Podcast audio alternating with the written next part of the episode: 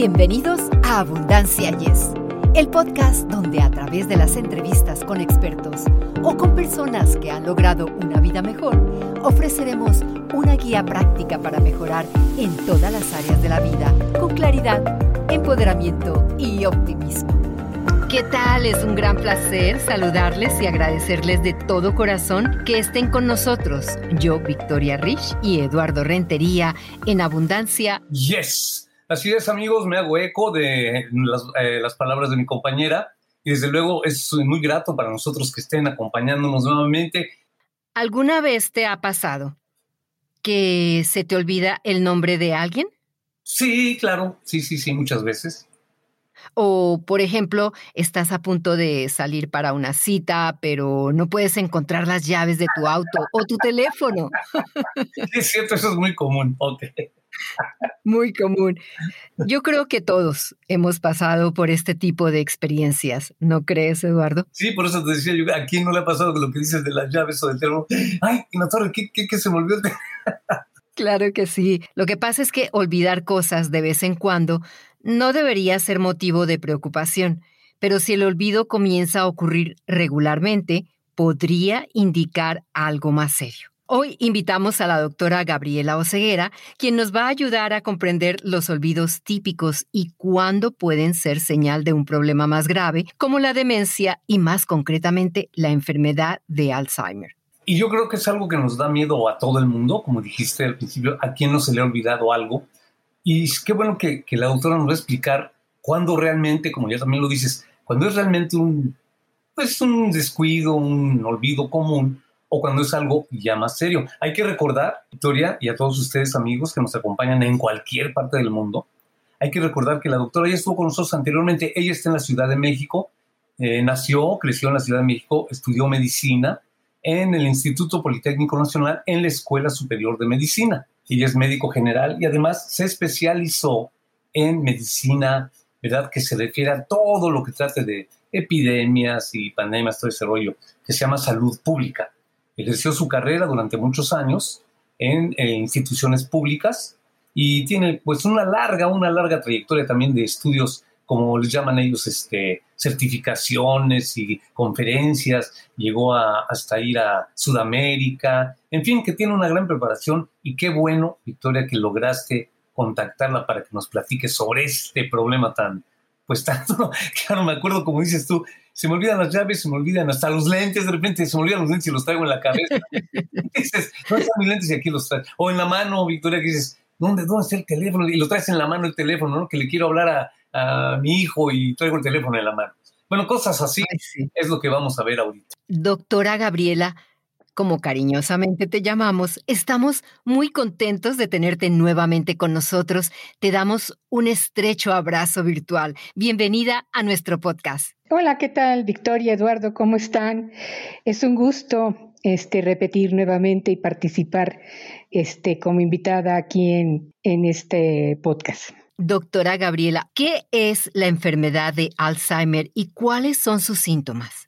Pues mira, estamos hablando que es una demencia y estas demencias implican deterioro de la memoria, eh, del intelecto y hasta del comportamiento, disminuyendo las capacidades de realizar las actividades de la vida diaria. El dato importante es que es un poquito más frecuente en mujeres que en hombres, con un 60% más, más frecuente.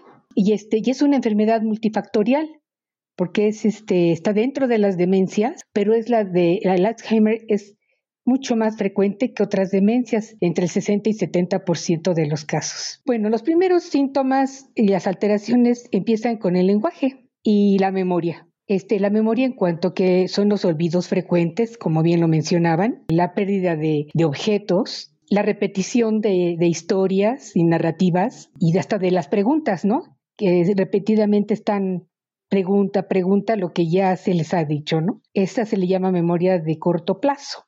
Entonces, doctora Gabriela, ¿cuál es la diferencia entre la pérdida de memoria normal debido al envejecimiento y la pérdida de memoria asociada con la enfermedad de Alzheimer? Fíjate que es una pregunta muy interesante.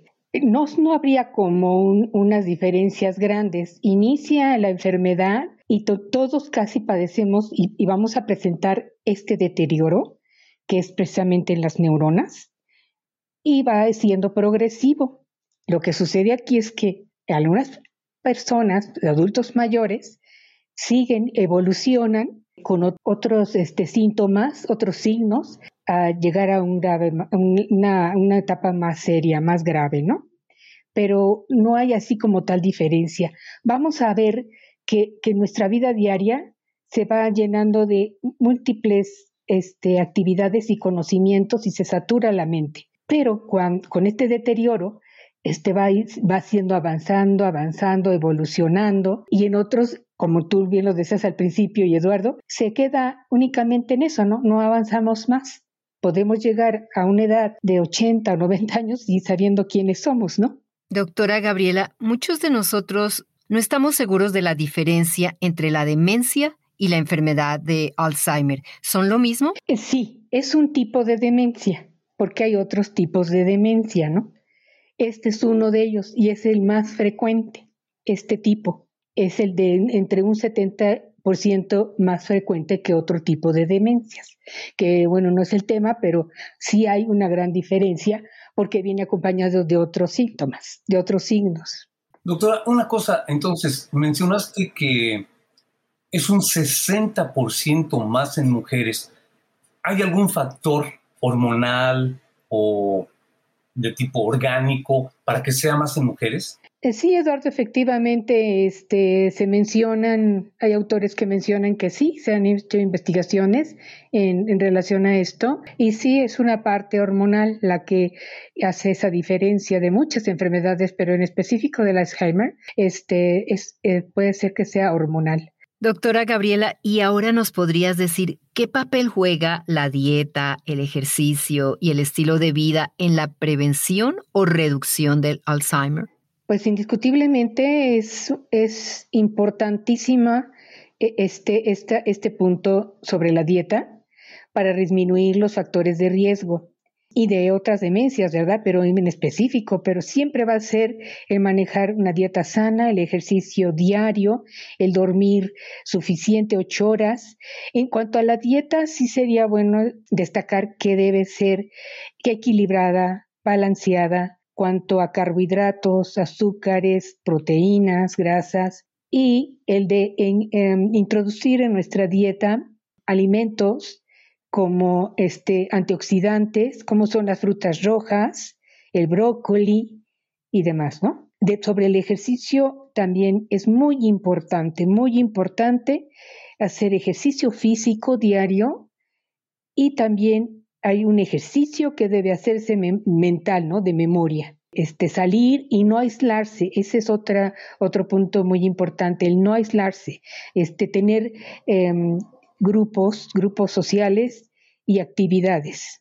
Bueno, ya sabemos que podemos empezar a practicar y comer más sano, ¿no, doctora sí, Gabriela? Claro que sí. ¿Cuántas etapas o fases tiene el Alzheimer? Actualmente ya manejan siete etapas, pero para fines prácticos considero que con que se tenga conocimiento de que podemos hacer tres, que sería el leve, moderado y severo. El leve, cuando empiezan apenas a aparecer los signos, esa falta de memoria que supuestamente pudiéramos tenerlos todos, ¿no? La pérdida de memoria momentánea y, y otras cosas. Pero ya cuando esa parte viene acompañada de olvidos importantes como no saber dónde vives y regresar de un lugar y perderte, se extravían. El de hacer un compromiso social y no recordarlo, ¿no? Al respecto quería comentar algo, mira, un, psicólogo compañero amigo me decía, oye, fíjate que estoy teniendo muchos este, olvidos y me preocupa. Dijo, bueno, mira, mientras estés consciente de que se te ha olvidado, no te preocupes, porque quiere decir que estás consciente de esos pequeños detalles, ¿no? Hay que ver qué pasa, ¿no? A lo mejor probablemente es el estrés, pero en estos momentos que, que, ves tú que le dices a alguien, que había un compromiso, que no fue, que entonces, ¿cuándo fue eso? ¿Cuándo sucedió? Yo no me acuerdo de eso. Entonces, eso sí ya es, ya está más serio, ¿no? La etapa más triste viene siendo la, la etapa 3, muy severa, en donde sí definitivamente pierden por completo su autonomía y no reconocen ya a nadie. Entonces, eso sí es más triste, ¿no? Por cierto, fíjate, me viene eh, una idea a, la memoria. Yo creo que hasta Victoria, las personas que nos acompañan pueden estar de acuerdo. Cuando, por ejemplo, estoy platicando con alguien, cualquier persona, ¿verdad? Estás platicando con alguien y yo mismo te digo, este, oye, Victoria, fíjate que fui a ver la película tal. Y sale el actor, este, ay, hombre, ¿cómo se llama? Este que es bien famoso.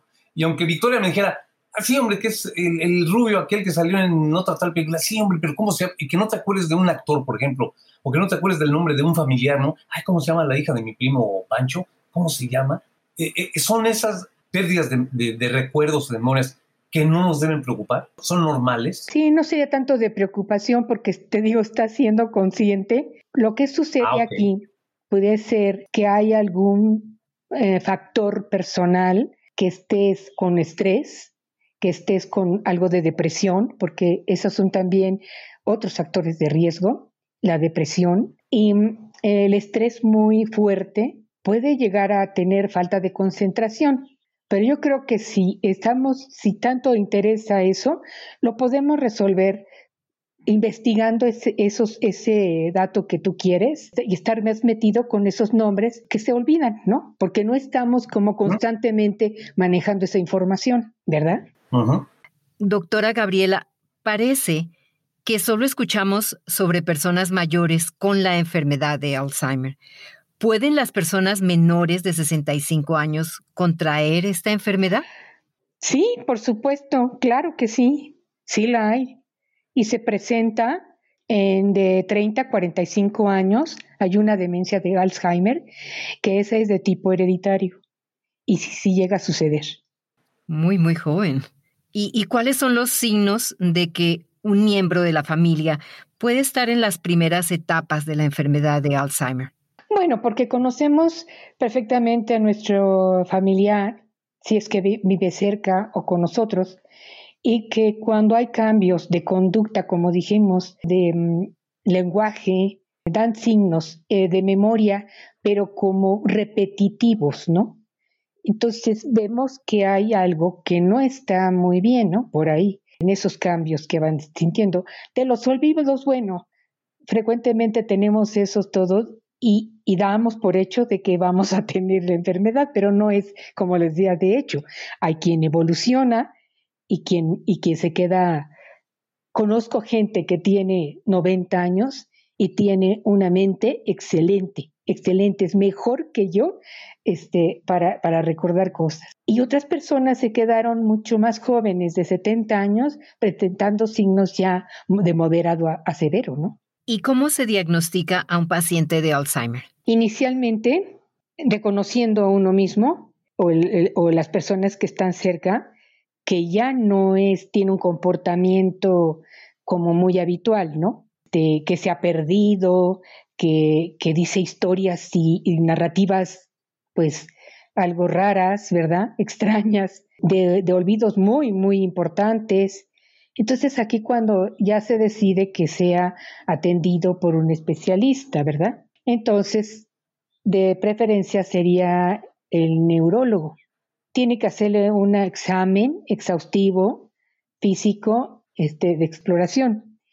Y posteriormente vienen los estudios, que pueden ser desde una, un electroencefalograma hasta tener estudios de tomografía, y de mm, resonancia magnética.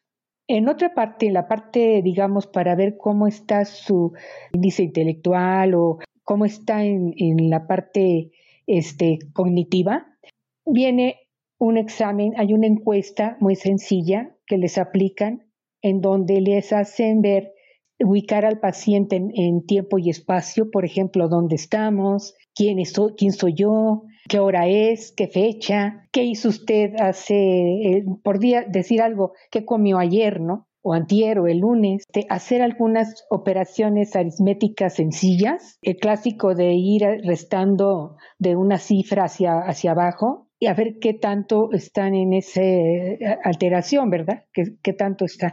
Eso nos va a dar un diagnóstico más, más certero.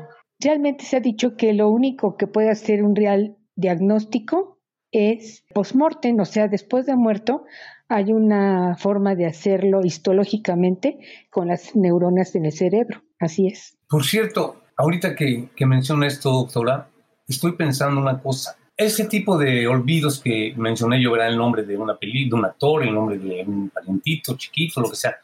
Pero ¿qué hay de los olvidos? Por ejemplo, yo estoy ahorita en mi cuarto y voy a la cocina y de repente se me olvida por qué fui a la cocina. Entonces me tengo que regresar al cuarto para tratar de ver qué es lo que iba yo a hacer a la cocina. Ese es un olvido inmediato, digamos, ¿no? Así en ese momento, ¿no? No me preguntaron nombre de alguien, no, no. Así. O por ejemplo, hago algo en, en, el baño, dejo una playera lo que sea, y me salgo sin la playera, y después se me olvida dónde dejé la playera. Ese es otro tipo de olvidos. Y también se puede, se puede decir que son normales, no podemos, no tenemos que preocuparnos. Sí, Eduardo, es muy, muy frecuente. De hecho, a mí me sucede también y a cualquiera. Pero siempre yo lo asocio como que hay algo más detrás de mí, de mi persona, ¿no? Puede ser que esté concentrada en otro asunto pendiente que tengo, eso es un poco más de estrés o de depresión, como decía. Pero cuando uno lo detecta y que está uno consciente de esas fallas de memoria, podemos actuar ya de alguna manera de hacer ejercicios mentales, ¿no? Hacer más ejercicio, comer bien, como decíamos, eso es fundamental. Entonces, ¿qué me está faltando? Probablemente no duermo lo suficiente, ¿sí? Entonces, tiene uno que ir está haciendo su checklist ahí para ver qué es lo que, que, anda ahí fallando, ¿no? Estoy comiendo mal, si soy diabético, estoy en control de, este, de mi diabetes, ¿verdad? metabólicamente hay un descontrol. Y cuando hacemos ese, ese recuento, entonces es hacer ejercicio, es hacer ejercicios mentales, buscar la manera de poder coadyuvar en este sentido a, a, esa memoria, ¿no? ¿Por qué me está sucediendo? Y estar ejercitándose mentalmente, ¿no? El ejercicio también es indispensable el físico, ¿verdad? Como les digo. Hasta la vez que no nos hemos dado cuenta de que estamos deshidratados, y más ustedes con, las temperaturas tan altas. Y es también una, una parte en que entra como, como de olvidos más comúnmente, ¿no? Doctora Gabriela, si una persona ya tiene Alzheimer, ¿existe una cura? Pues lamentablemente no la hay. No hay ninguna cura. Y, y, si llegan a la etapa, como les digo, a la tercera etapa severa, en donde ya los datos y los signos que tenemos, los síntomas son ya muy severos, no queda nada. O sea, simplemente aquí, yo les voy a decir una cosa, el, el punto importante es tener ese acompañamiento de familia, ¿verdad? Que no es fácil, es una enfermedad devastadora, ¿verdad? Acaba hasta con los cuidadores, pero no hay otra forma de ayudarles más que este, estarlos acompañando, ¿no? Y apoyándolos en todo. Se ha descrito que hay medicamentos y de hecho acaba de salir el 7 de junio un medicamento nuevo en Estados Unidos aprobado por la FDA y eh, promete, pero no promete en el sentido de curar la causa de la enfermedad. Ayuda a los síntomas. Eso sí puedo decirles, hay medicamentos, de que los hay, los hay, pero únicamente son para combatir los síntomas. Pero la causa de la enfermedad en realidad no la hay. Podemos hacer ejercicio, la dieta, leer, los ejercicios mentales, mucho, mucho antes prevenirla o retrasarla, eso sí podía ser. Y los medicamentos lo que hacen es eso, que vienen retrasando un poco, pero no hay cura definitiva. Pero entonces sí se puede hacer algo para retrasar la progresión, ¿no? Claro, eso sí, definitivo.